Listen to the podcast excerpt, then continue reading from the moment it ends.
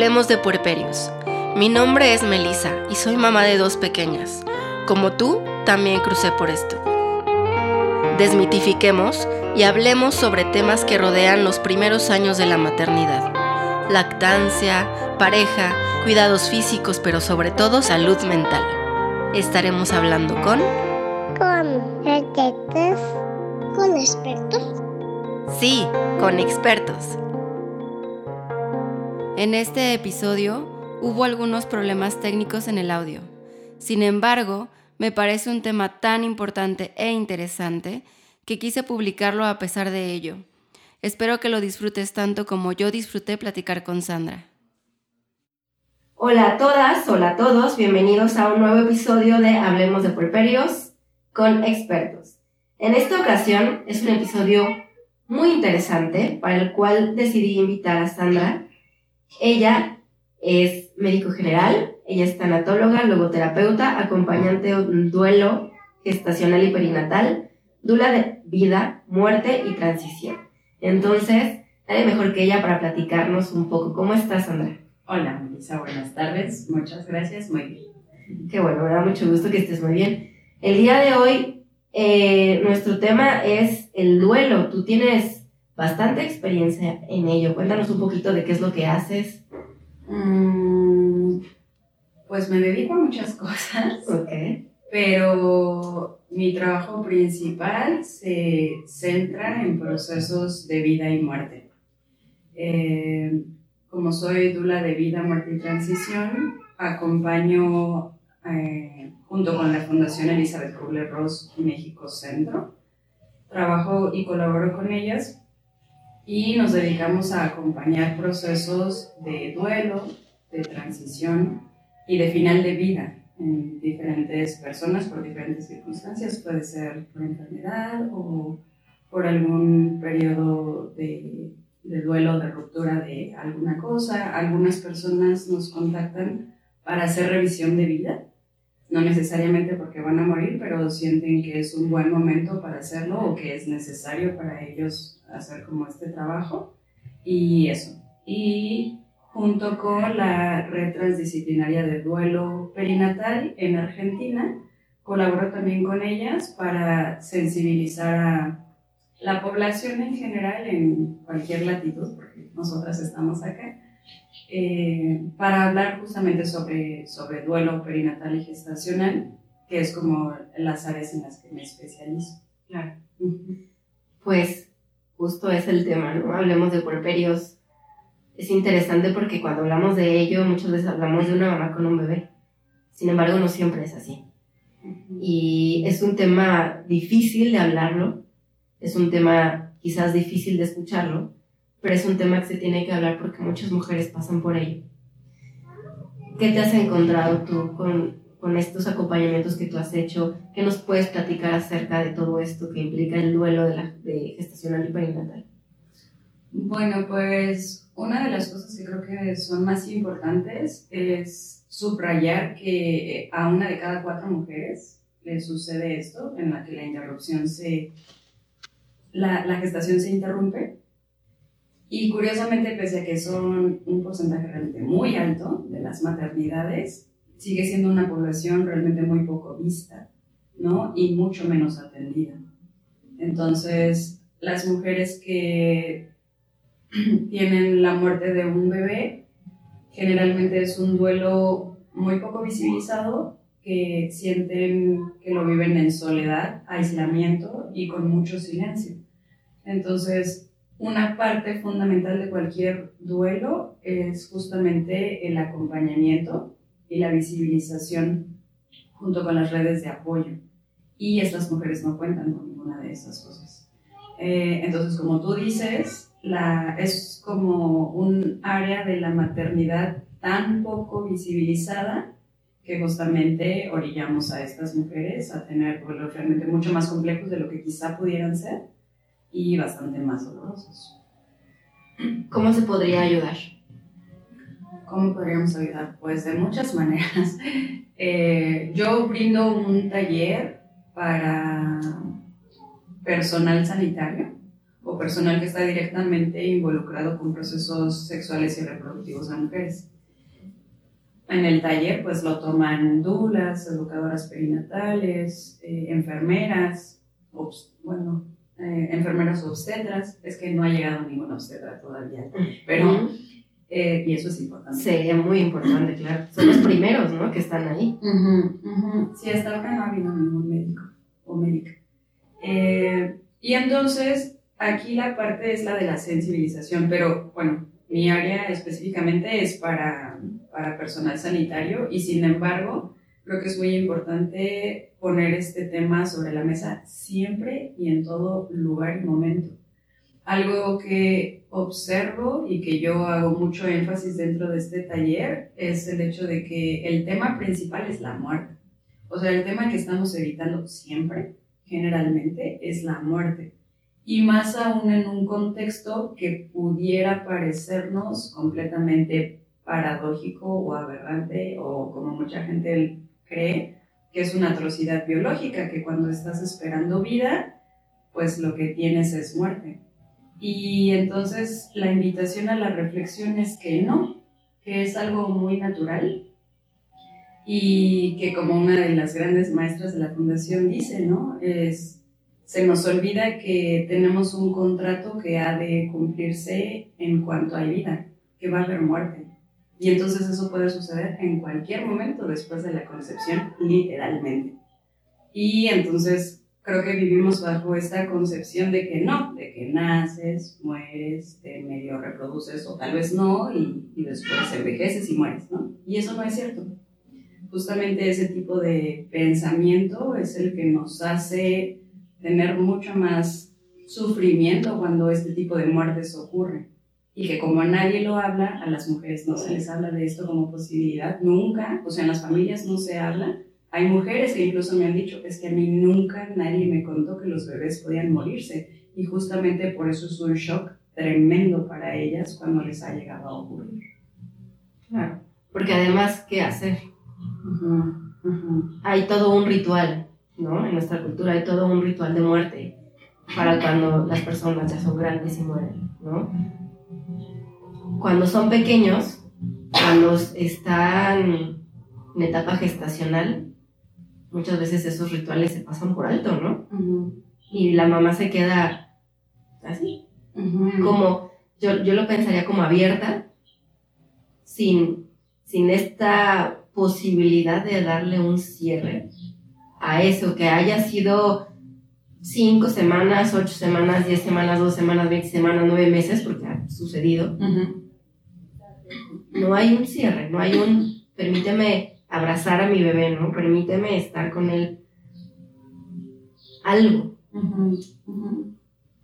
Justo creo que una de las ah, de los ejes fundamentales sobre las que podría ayudarse es con la creación de protocolos.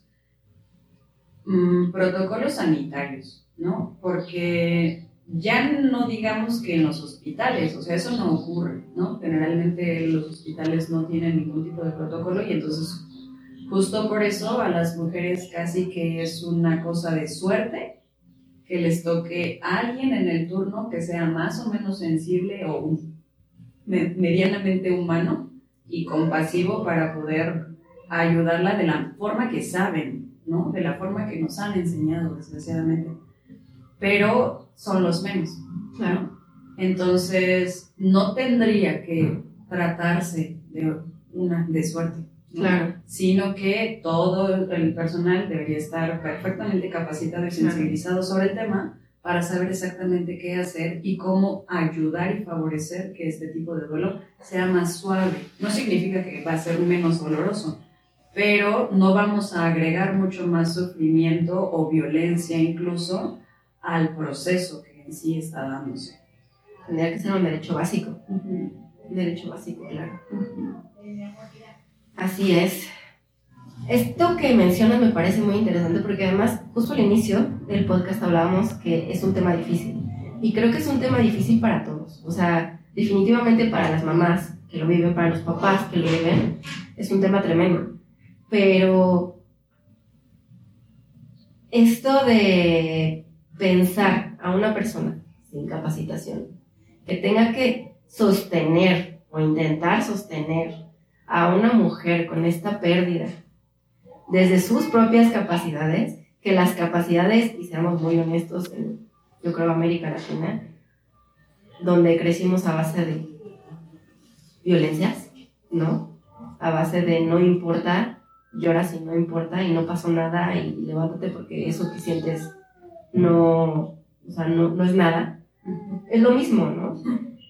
Entiendo que de repente cuando alguna mamá le dice a su hijo o a, su, a alguna señora le dice a un niño, ay, no pasó nada, no pasó nada cuando se cae, es por su propia ansiedad y no por el niño. O sea, quiere que el niño no sienta nada. Y es lo mismo, solo que acá es más violento todavía. Porque si no, no pasa nada, no, no pasa nada, ¿no? Alguna vez alguien me contaba, ¿no? Que, que le dijeron, es que no veas a tu hijo, no lo veas. Y de repente, no, no, es, algo, no es algo poco común esto, ¿no? De que te digan, de que tengas a tu bebé que haya fallecido y te digan, no lo veas. Y entonces te quedas con un hoyo, o la mujer se queda con un hoyo completamente abierto, ¿y qué pone ahí? ¿No? ¿Y qué pasa? Es que resulta curioso, ¿no? Porque um, creo que este tema en particular evidencia muchas otras cosas que están pendientes en las personas y en las sociedades. Y una de ellas, insisto, es el, el tema de la muerte. Y luego la otra, y justo lo hablaba hace rato, por eso me resulta muy curioso, es la negación del dolor en todas sus formas y tipos, ¿no? Incluso el físico, ¿no? Te duele la cabeza, te tomas una pastilla. Tienes dolor de estómago, te tomas una pastilla. Te duele lo que sea y te tomas una pastilla. Y no investigas qué está pasando con eso. Claro. Y luego el dolor emocional, justamente, a veces creo que la parte más triste es cuando nosotros también lo negamos y entonces tratamos de evadirlo, de darle la vuelta, de silenciarlo, de dejarlo ahí hasta que a ver si mágicamente desaparece. O automedicarse. Ajá, exactamente. Pero cuando tratamos de acompañar a otros, también nos vemos súper incapaces de sostener el dolor de otra persona. Y como tú dices, no solo es la angustia que a esta mujer le produce el, el llanto del niño, eso sucede en cualquier parte. Y entonces, no dudo que haya, o, es más bien eso quiero pensar en, en, esta fantasía de que todos somos buenos en mi cabeza, que muchas veces se quiere apoyar a las mujeres desde una buena intención, pero que no se logra evitando justamente lo que está pasando. Y entonces se medica a la mujer porque se está poniendo muy mal, se medica a la mujer porque está histérica, se, medica a la mujer porque está en llanto incontrolable. ¿Qué otra cosa esperarían que sucediera si acaba de morir su hijo? Claro. Pero entonces queremos que nos moleste lo menos posible. Y eso tiene que ver con la nula educación en relaciones, en comunicación, en gestión de emociones, en tanatología que recibimos el personal sanitario y en general las personas. Entonces, cuando no hablamos de esto y no he hecho un trabajo personal con lo que a mí me sucede, con cómo yo gestiono mi dolor, con cómo yo gestiono mis emociones, con cómo yo tolero la incomodidad que esto que está siendo súper doloroso y fuerte para mí, ¿qué hago con eso? Por lo tanto, no voy a poder sostenerlo de otras personas. Claro.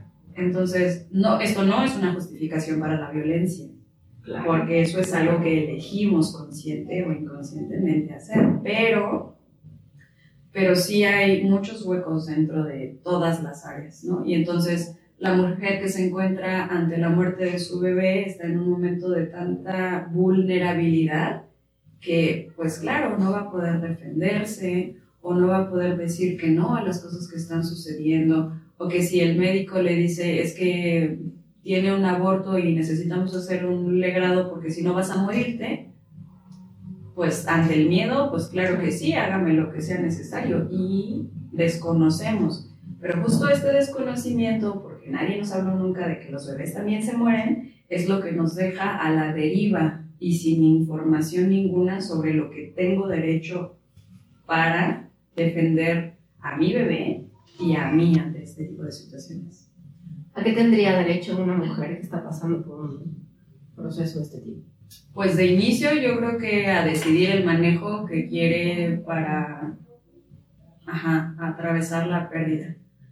Porque casi que depende de, las, de la gestación, ¿no? Si es una gestación muy chiquita, pues eso, te dicen que es un legrado cuando no es cierto.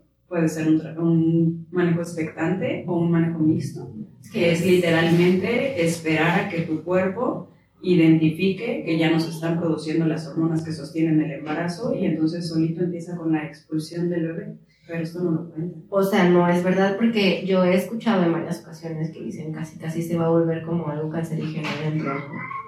Mentira. Mm. Tampoco es que a la primera te va a generar una infección, porque eso también lo manejan de ese modo, ¿no? Si tienes la información clara, suficiente y con evidencia, puedes esperar hasta 13 semanas. Esto es lo más cercano que han hecho en estudios. Pero, pues, eso no es, no es información que te, te brinda, ¿no? Y te daría realmente una pauta muy grande para poder hacer muchas otras cosas en este periodo de espera porque entonces vas aceptando un poco más lo que está sucediendo, vas integrándolo de una mejor manera e incluso vas preparando otro tipo de cosas, como los rituales, como la despedida, como qué quieres hacer, en qué ámbito quieres hacerlo, puede ser en tu casa, pero eso no te lo dicen nunca. Y otra, otro de los derechos, pues sería que si es una gestación, incluso si es pequeña, pero una gestación más grande, o sea, estás en todo tu derecho de ver a tu bebé de verlo, de tocarlo, de besarlo, de acariciarlo, de cargarle, de cambiarlo, de bañarlo, de incluso bendecirlo, bautizarlo, todo eso podría hacerse. Pero a muchas mujeres ni siquiera las dejan verlos. ¿No? Con, esta, con este discurso de es que se va a poner muy mal si lo hacemos, o le vamos a generar mucho más daño si lo hacemos, cuando la evidencia dice que eso es lo que permite la integración y el inicio de un duelo saludable. Pero pues este desconocimiento y esta falta de interés, porque ni siquiera diría yo que de información, porque la información ahí está, sino del interés de conocerla y de brindar un mejor servicio, entonces caemos en prácticas realmente muy nocivas. Que complican todo el duelo y complican la vida de una familia. ¿no? Porque bueno, no sabemos si hubo hijos, si hay hijos antes, la pareja, depresiones, yo he visto depresiones que se sostienen en el tiempo porque no hubo una correcta, bien lo dices, ¿no? Una correcta integración de todo lo que implicó ese duelo.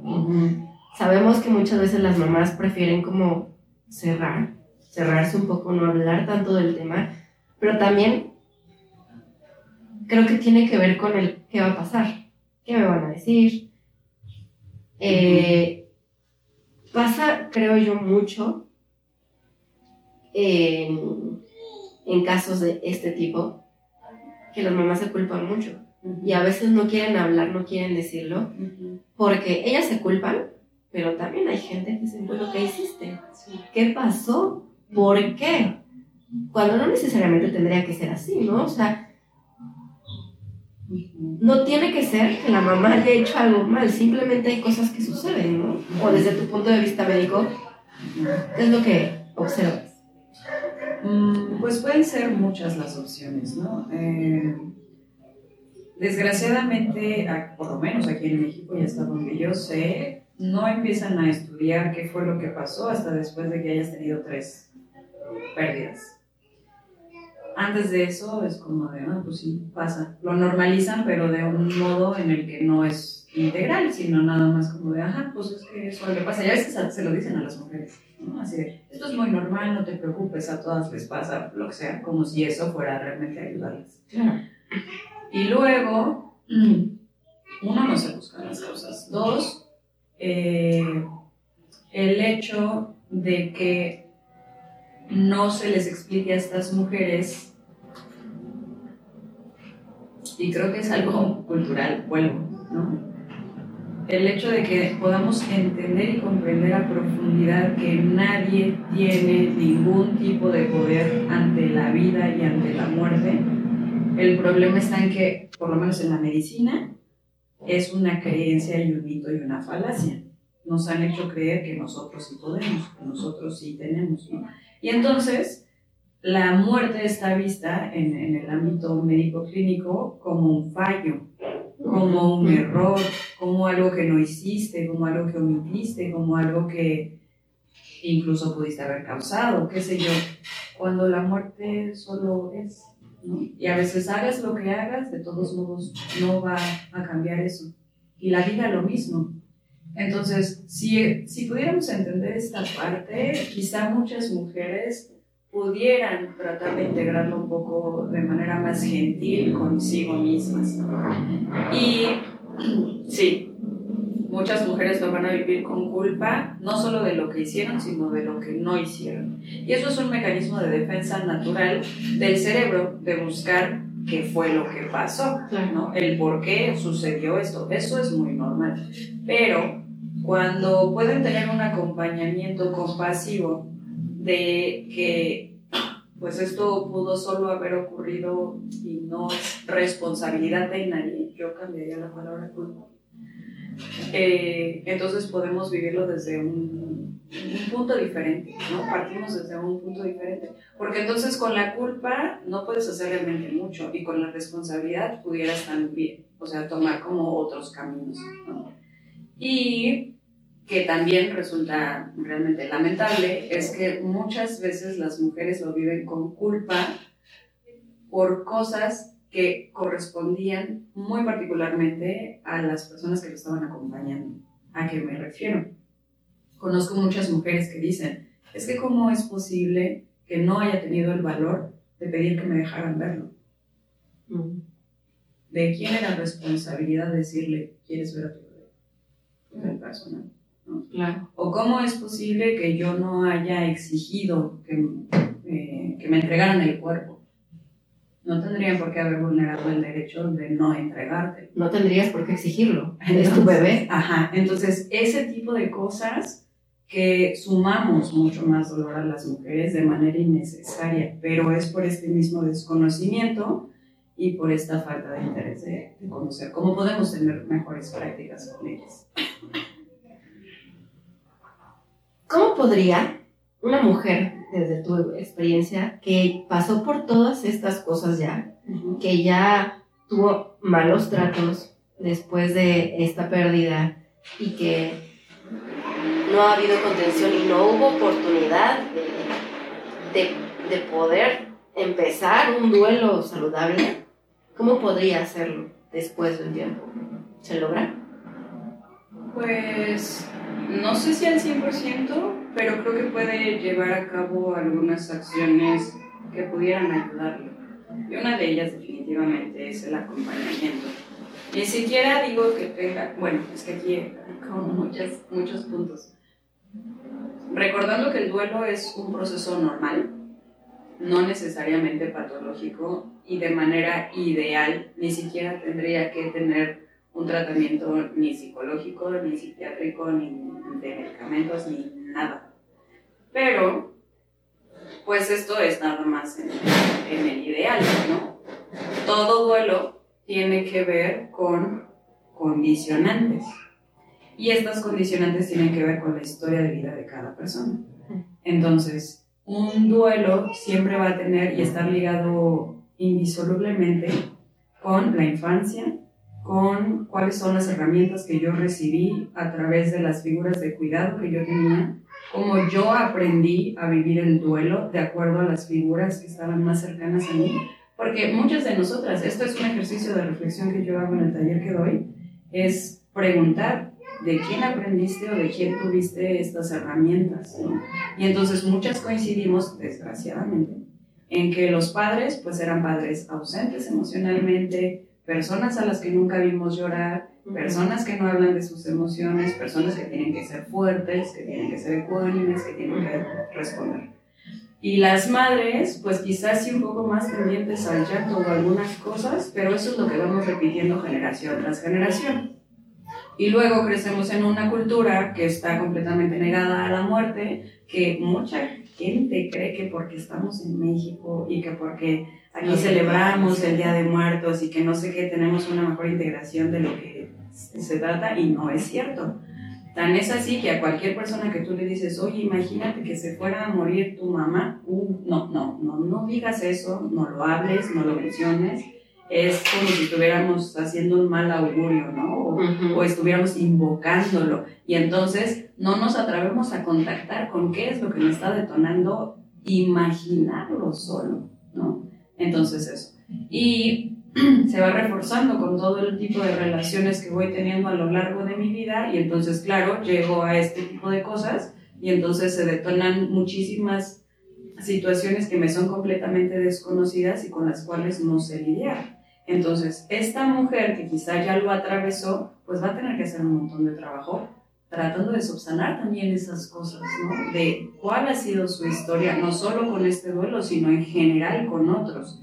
Porque la particularidad de los duelos también es que mientras más los cierres o los niegues o los trates ahí como de guardar, cuando alguna crisis sucede, reviven o rebrotan todos los demás. Todos los temas pendientes que tengo van a surgir otra vez. Y entonces Quizás si el duelo de mi abuelita no lo había vivido y quizás viví un divorcio o me separé del papá de este bebé, pues también ahí va a salir. O sea, hay que hacer un montón de cosas, pero bueno, el trabajo de acompañamiento o en este caso el trabajo terapéutico, si es necesario por todo lo demás que estamos refiriendo, eh, y que puede obtener quizá también mucho apoyo de los círculos de, de, padres en duelo, por ejemplo, ¿no? los grupos de ayuda mutua, eso es una herramienta realmente muy, muy buena.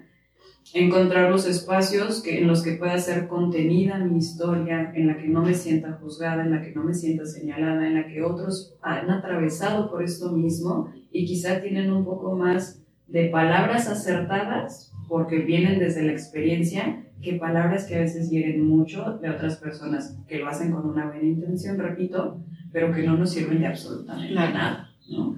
Entonces, buscar esos espacios, la lectura evidentemente, ¿no? Informarse un montón, quizás a muchas de, muchas de ellas, porque me ha tocado, eh, es que cuando empiezan a darse cuenta que pudo haber sido diferente, pues les viene el enojo, ¿no? De decir, bueno, ¿por qué si esto se podía? Mi historia es diferente, ¿no? Eso es cierto, pues hay que trabajar también con esta parte.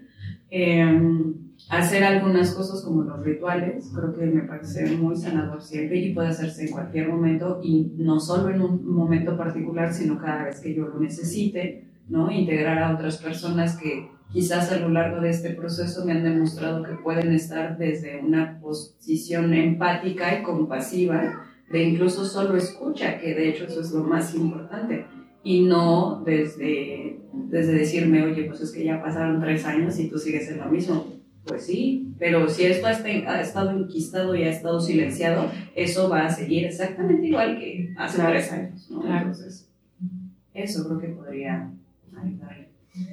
¿Y qué pasa con los papás? Porque no sé si también hayas escuchado de ellos, porque bueno, también se habla de las mamás y los papás de repente se quedan medio hechos a un lado, ¿no? Ellos no cargan al bebé, sí. Ellos no tuvieron al, al bebé en su cuerpo, pero también es su hijo. Sí, resulta realmente muy triste porque si es una realidad que muchas de estas mujeres no reciben ningún tipo de apoyo de los hombres, pues ni hablamos, ¿no? Porque se quedan justo mucho a la sombra y que tiene que ver también con esta cuestión cultural, desgraciadamente. ¿no? O sea, los hombres eh, han vivido siempre con estos mandatos de ser fuerte, de ser el proveedor, de ser el que cuida, de ser el que sostiene y todo esto, y eso no cambia dentro del proceso de duelo. Muy frecuentemente, si los hombres buscan apoyo o alguna cosa, no es para ellos, sino para sus esposas. ¿No? Y se encuentran en una posición muy particular porque dentro del duelo, por ejemplo, si acaba de suceder, no solo es el duelo por el bebé, sino por lo que están observando que le pasa a su compañera. Entonces ahí es muchísimo más angustiante. si eh, la, la, pérdida o la muerte se ha dado dentro de un contexto en el que quizá la, la vida de la madre también peligraba, a veces también eh, eso es mucho más desbordante para ellos y muchos llegan a sentir culpa posteriormente de haberse preocupado más por su esposa que por su bebé, por no haber sentido tanto el vínculo con el bebé que lo que sienten con ellas, ¿no? Entonces es como un duelo bastante más complejo y con sus particularidades, pero que tiene que ver con esto, con que no se les permite, a ellos no se les pregunta cómo están, o sea, se da por hecho que como no no lo vivieron en el cuerpo, pues entonces aún menos pues, si a las mujeres les dicen no pasó nada. Claro. Pues a ellos como que qué, ¿no? Y que eh, cuando no se entienden este tipo de diferencias sobre cómo viven el duelo mujeres y hombres y no se crean los espacios de comunicación sobre ello, desgraciadamente muchas parejas no lo sobreviven, ¿no? O sea, terminan en ruptura. Y sí me ha tocado escuchar testimonios de que es solo, solo, entre comillas, falta de comunicación. Porque me ha tocado un montón de veces que las mujeres piensan o sienten y resienten que sus compañeros no lloren o que sus compañeros no demuestren. Y entonces muchas de ellas creen o llegan a sentir que no les importaba, que para ellos no fue tan importante que por qué si ellas están pasándola tan mal, ellos están tan bien. Y luego escucho la versión del hombre y me dicen, pues es que yo me salía a la calle a llorar. Eso pasa un montón y eso pasa en general en los duelos, ¿no? Es algo que yo observo un montón y que me gusta recalcar mucho en, cuando doy acompañamiento tanatológico, que es algo que hemos aprendido, normalizado, pero que no significa que esté bien cuando un miembro de una familia muere, generalmente pues son varias personas las que están involucradas alrededor de ella y son muy pocas las personas que se dan la oportunidad de poder abrirlo y platicarlo y sincerarse y estarlo viviendo juntos. Más bien, muchos de nosotros hemos aprendido que no, es que no puedo llorar porque entonces pongo mal a mi mamá o a mi hermano o a quien sabe cuando eso no es así. ¿No? Y las crisis, el duelo, tienen la particularidad de que pueden tener dos funciones. O llegan a unir mucho más relaciones que ya estaban muy sólidas, o pueden terminar de romper relaciones que estaban muy endebles. Entonces, cuando no encontramos el punto de reunión para poder platicar sobre esto que me está doliendo, ¿qué es lo peor que puede pasar si los dos o los tres o los cinco nos ponemos a llorar? Nada. Claro. Pero sí sucede mucho en beneficio, porque entonces podemos expresar cómo me estoy sintiendo, expresar cómo lo estoy viviendo, expresar cuáles son mis necesidades y ir creando incluso memorias a pesar de la ausencia de esta persona. Irse, seguir fortaleciendo nuestra relación y seguir honrando en conjunto la vida de esta persona. Pero por el contrario, entonces uno está llorando mientras se está bañando y el otro está llorando en su cuarto y el otro está llorando en el coche y, y nadie habla de lo que todos sabemos que Llegan juntos y ya todo está como si nada hubiera pasado. Entonces mucha gente ni siquiera vuelve a nombrar a su ser querido por el miedo de hacerle daño al otro, cuando eso no es posible. Simplemente a los dos nos duele y eso es una pérdida el ver el dolor en la otra persona puede doler, pero también trae sanación. Porque al final estás viendo a tu humano, estás viendo a el papá de ese hijo, estás viendo a la mamá de ese hijo sufrir por lo que pudo ser, por lo que fue. Eso, también, súper importante. Mm. Ah, generalmente los duelos, yo lo llamo que no son puros. No es que solo se pierda una cosa y ya hay muchas otras pérdidas colaterales que a veces son mucho menos visibilizadas y eso nos lleva a, sentirnos todavía más incomprendidos sobre por qué esto duele tanto si aparentemente solo se perdió X cosa, ¿no? Y en el caso de la muerte de un bebé, no solo es el fallecimiento de mi hija o hijo, sino también es el, la muerte del hijo proyectado, la muerte de las ilusiones, de los sueños, de mi concepción propia de maternidad o paternidad que tenía, de todas estas cosas que ya estaban teniendo un lugar en mi vida y que todo eso termina con la muerte de estos bebés. Entonces, a veces, justamente es una de las partes por las cuales se hace mucho más invisible o se trata de invalidar el dolor desde el desconocimiento de lo que se llama vínculo prenatal. A muchas personas les puede resultar completamente incomprensible por qué una mujer está sufriendo tanto por un embarazo de seis semanas. Pues es que no eran seis semanas. Claro. El vínculo prenatal dice, o hace referencia más bien, a que el vínculo no, no nace cuando nace el bebé.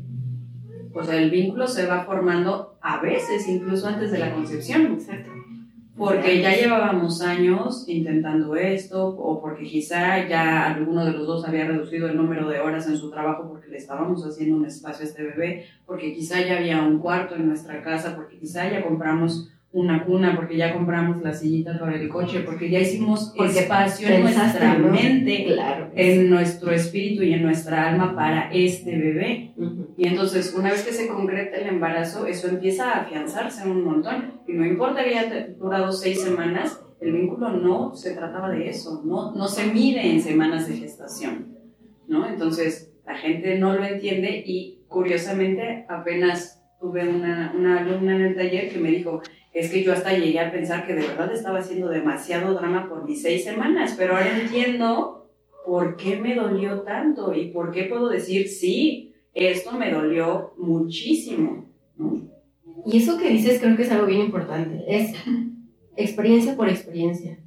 Pues al final no es lo mismo para una persona que para otra, esas seis semanas, nueve semanas, nueve meses, lo que sea, ¿no? No es lo mismo porque tiene que ver mucho con cada una de las historias, ¿no? Con cada cuento que nos hacemos, cada quien en nuestra cabeza, con lo que queremos.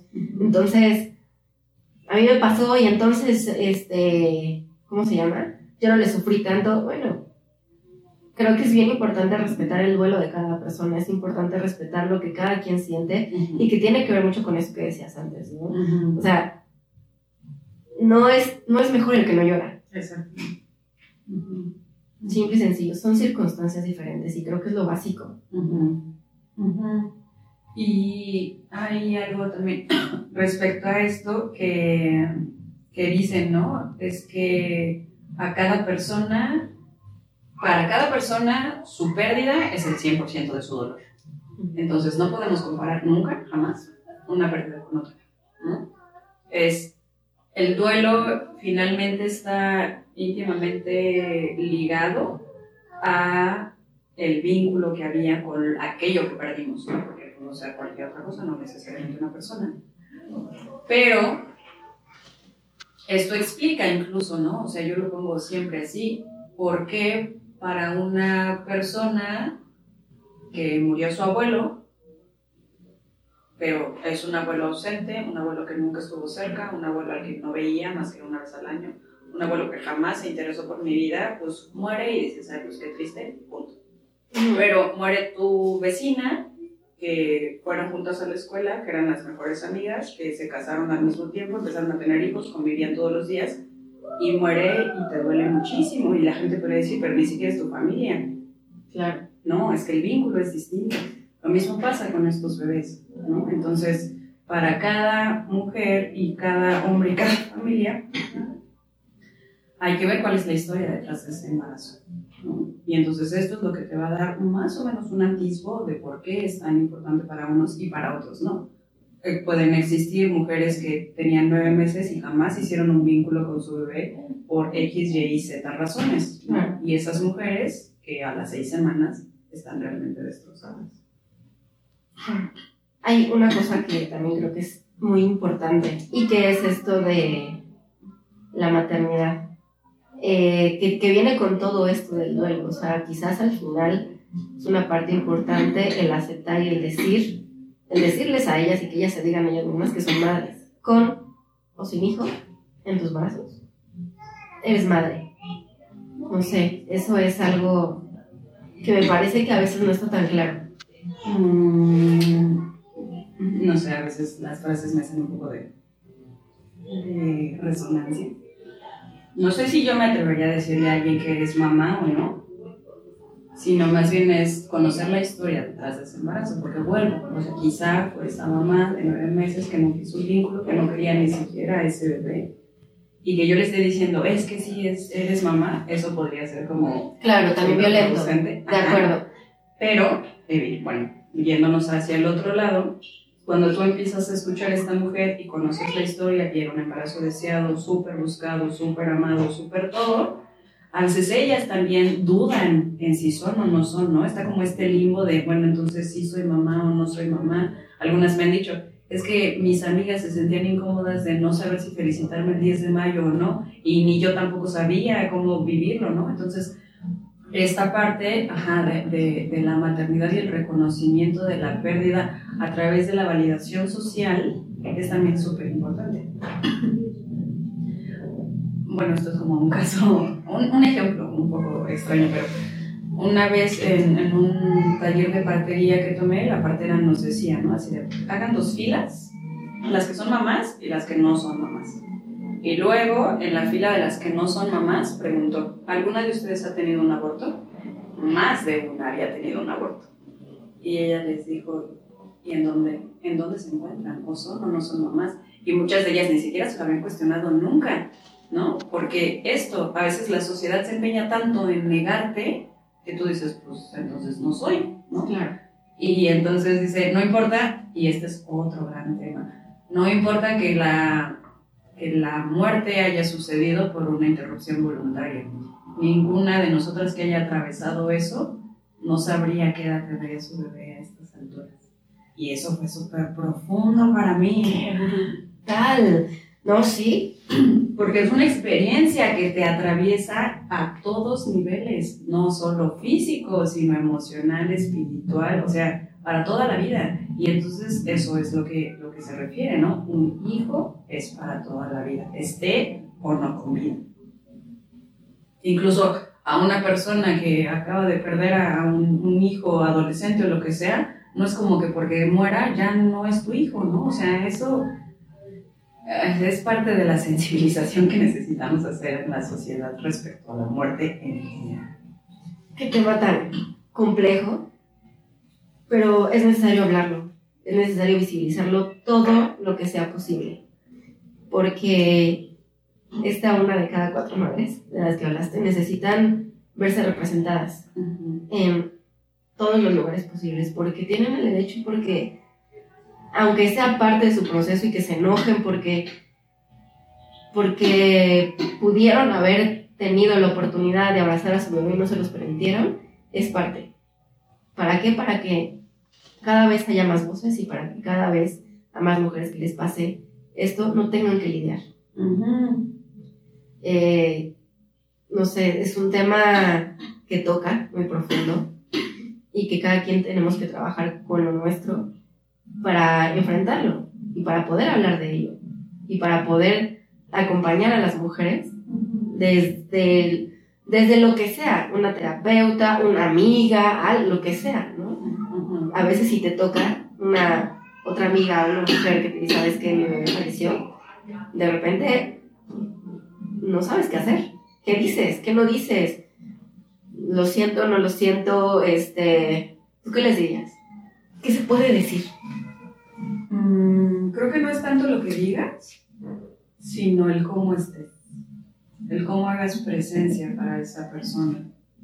Porque desgraciadamente, seguramente van a recibir muchas frases hechas por parte de otras personas que les hacen mucho más daño que ayudarles, ¿no? Esto de ya olvídalo, o qué bueno que no lo conociste, o qué bueno que pasó ahorita y no después, o ya tendrás otros, o este tipo de cosas que realmente a muchas personas se les queda tan grabado durante tanto tiempo y están ahí como dándole vueltas a esto que les generó mucho más daño. Entonces no es tanto lo que tú le digas, sino el cómo estés, que tú le permitas hablar, hablar, hablar, hablar, hablar tanto como necesite. Porque hay un documental que que tengo que dice, ¿no? Es que nosotros, aunque querramos hablar de eso, nadie quiere escucharnos, ¿no? O sea, todo el mundo se siente tan incómodo con eso que te da la vuelta. O la persona que te sabía embarazada y después supo que tu bebé murió, te lo encuentras en la calle y se va por el otro lado, porque no sabemos qué hacer con eso, ¿no? Entonces, permitirles que hablen es ya un gran, un gran paso, pero también es hacer un montón de trabajo conmigo si me voy a ofrecer como escucha. Porque ¿cómo lidio con el silencio? ¿Cómo lidio con la incomodidad? ¿Cómo lidio con no tener respuestas? Porque seguramente esta persona se está preguntando durante mucho tiempo por qué pasó. Yo no puedo decirle por qué, pero eso qué me genera a mí, ¿no? ¿Cómo yo me siento ante esta incomodidad de no tener respuestas para ella? Y entonces eh, darle palabra a eso ya va a ser bastante también apoyo porque seguramente no van a encontrar otros lugares en donde puedan hacerlo muchas personas no van a querer escuchar por el dolor que les produce también a ellos, ¿no? Pero eh, eso creo que es, es, muy importante y hay una frase que me gusta mucho, mucho, mucho que dice, el amor cuando se comparte se multiplica y la pena cuando se comparte disminuye. Entonces, estar ahí presentes para ellos y que sepan que hay una escucha empática de no juicio, de que pudieran incluso llegar a decirte las cosas más fuertes que han sentido o pensado. Hay gente que te va a decir es que yo quería morirme después de que mi bebé murió. ¿Cómo recibes eso? ¿No? ¿Cómo, ajá, el saber que otra persona pensó en quitarse la vida por esto, ¿qué te genera a ti? Si no te sientes preparado para ello, pues no dices nada y punto, ¿no? Pero hacer trabajo personal, o sea, creo que eso es fundamental trabajar yo, observarme yo, ver cómo yo hago con mis duelos, ver qué es lo que he hecho, ver qué es lo que tengo pendiente, ver cómo a mí la, la muerte me toca, cómo yo me siento ante la posibilidad de que mi hija, que mi hermano, que mi padre, que mi pareja mueran, porque seguimos bajo lo mismo, ¿no? O sea, cómo me coloco ahí y cómo empiezo a trabajar con esas partes, porque solo de esa manera voy a poder acompañar a otro. Pues esperemos que mucha gente esté escuchando esto y que esté disponible, ¿no? Para que sea capaz. No sabemos cuál de estas mujeres nos esté escuchando o que tengas a una mujer cerca y puedas prestarte para escucharla, porque seguramente lo necesita. O, o ni siquiera escucharla, solo sentarte al lado de ella. Sí, porque puede que no quieran hablar, pero que estés ahí para el llanto, para el enojo, para la rabia, para que maldigan, para que hagan lo que necesitan hacer y que tú estés ahí. A veces la simple presencia, a veces el nada, ¿no? Simplemente estar sentada, callada y ya. ¿Qué le dirías a familias que están pasando por esto? Mm, les diría que ese amor que sienten por sus bebés y el dolor que sienten por su muerte son lo mismo que todo duelo y toda expresión de dolor eh, es equivalente al amor que había. Entonces, que nadie puede quitarles eso, ¿no? que nadie puede negar el hecho de que expresen o quieran expresar ese dolor, pensando en que eso les hace daño o que les hace daño a sus bebés o que no los dejan descansar o que quién sabe qué. Esta expresión es la expresión misma del amor que se le tenía.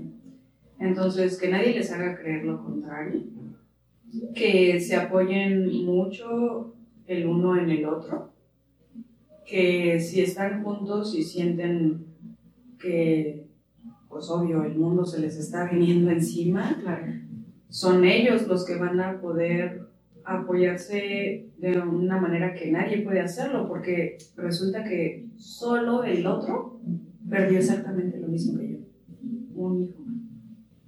Ese hijo, además. Entonces, que hablen de estas diferencias, que entiendan que puede estar siendo distinto para cada uno, incluso no solo por ser hombre y mujer, sino porque somos personas diferentes porque crecimos en ámbitos diferentes, porque aprendimos de una manera distinta a atravesar las crisis, pero que si pueden verbalizarlo y compartir con el otro cómo, cómo lo están atravesando, eso también les va a ayudar un montón. que no tengan miedo de expresarlo y de decirle me siento culpable, me siento triste, me siento enojado, estoy frustrado, que pueden acompañarse aún en esos momentos y va a ser realmente una gran diferencia entre que su, su relación esté mucho más sólida o siga estando en, en crisis, ¿no? Y aún así pueden tener momentos no solo juntos, sino también separados, que quizá también el otro necesita tiempo para sí mismo o, necesita otro tipo de personas para poder expresarlo y es distinto y no está mal, pero que siempre encuentren el momento en que puedan hacerlo acompañándose el uno con el otro. que, pues eso, que sus bebés sí importaban, sí son valiosos, sí tienen un espacio dentro de su sistema familiar y que aunque nadie, a veces ni siquiera la familia, y mucho menos la sociedad, quieran validar la presencia de estos bebés porque a veces nadie más los conoció, ellos pueden encontrar las maneras de, de hacer visible que esta vida, por breve que haya sido, existió. ¿no? Y entonces hacer, hacer este espacio dentro de esto es llamarlo, es nombrarlo, es repetir su nombre, es hablar de la experiencia que pasaron, es tener una foto, puede ser la de un ultrasonidos, es que no pudieron verla, poner el altar cuando es Día de Muertos, tener algo que sea simbólico y representativo de este bebé. Si hay otros hijos, se les hable de su hermana o hermano, que no se olviden porque seguramente otras personas sí van a hacer como que nada pasó, pero no repetir eso mismo. También por la sanidad mental de los que siguen. Otro tema. ¿Qué, ¿Alguna recomendación de libro, película, algo? Mm, pues depende de qué es lo que estén buscando. Si es como información muy general, o sea, si son personas que lo están viviendo, pues pueden ser libros de Fernanda Olguín Mirar al cielo es uno de ellos. ¿Por qué? Porque está justo escrito desde la voz de una mamá que lo pasó. Pero si somos, por ejemplo, personal involucrado personal sanitario eh, que nos interese poder acompañarlo de una mejor manera, pues entonces puede ser cualquier libro de Mónica Álvarez, que ahorita es La cuna vacía, Las voces olvidadas, eh, a dónde se van nuestros hijos cuando se nos van tan pronto. Y Mónica Álvarez, curiosamente, hace rato que decías, ¿no? Estas mujeres que quizá quieren que no sea así para otras o que lo vivan diferente o que se acompañen diferente, que su historia sea otra.